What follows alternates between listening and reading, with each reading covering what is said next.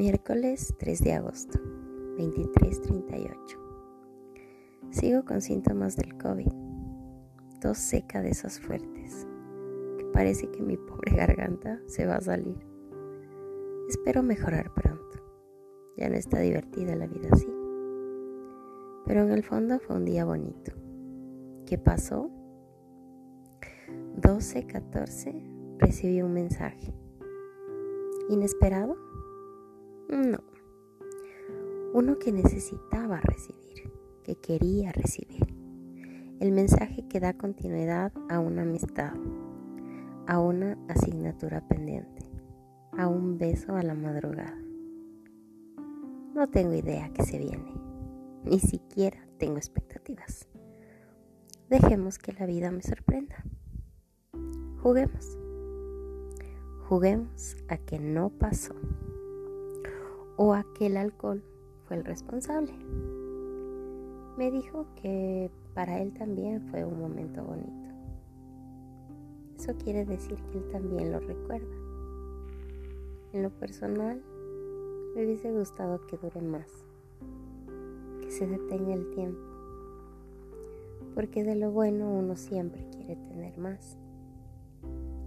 Otro momento bonito del día es cuando te dicen que te quieren cuidar y que te van a amar. ¿Quién? A él le digo el viejito. No es que sea muy mayor a mí, incluso creo que son solo nueve años. Soltero, sin hijos, empresario y ama a los perros. Sería el hombre perfecto para una mujer con mi perfil. Pero pero siempre he creído que el amor es una decisión.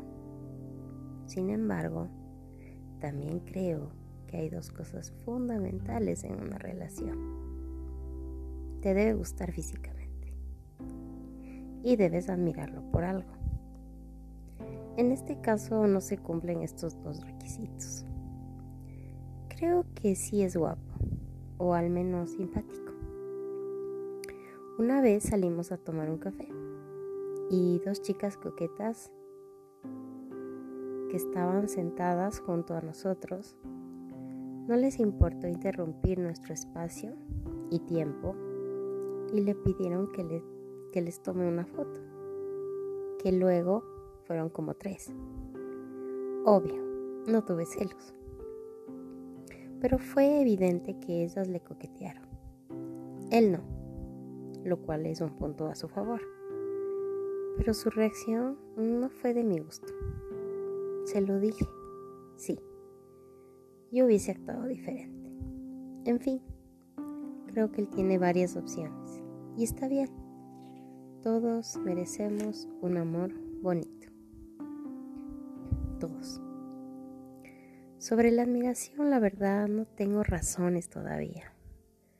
Por el por lo tanto, no, no me gusta el individuo en cuestión, lo que es una pena.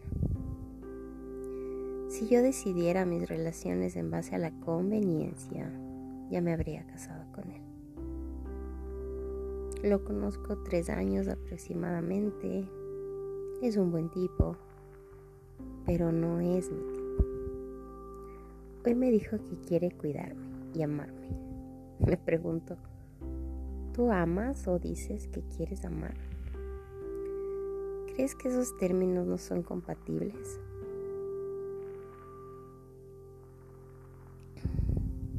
Incluso no empiezas una relación así. A mí me gusta mucho el juego previo, el coqueteo, la incertidumbre, el misterio incluso el miedo de no saber si es mutuo. Eso me parece divertido. Así que por esas razones no creo que pueda funcionar. Dice que está dispuesto a hacer muchas cosas. Y yo la verdad solo escucho y leo. Otra cosa es que se note el interés. He tenido novios que no me han gustado, pero por su perseverancia he terminado teniendo una relación. pero también he comprobado que lo que no nace, no crece. Además, a mí no me gusta perder mi tiempo, el que no tengo, y tampoco jugar con el tiempo y sentimientos de otras personas. Soy demasiado directa cuando de poner una barrera se trata, de poner límites, de hacerles entender que ellos se merecen una mujer que los quiera o los ame porque es lo mismo que quiero para mí. Un hombre que yo ame y que me ame.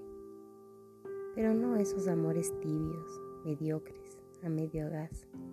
No, un amor de novela, de novela turca. La verdad no he visto ninguna, pero me han dicho que son de otro nivel.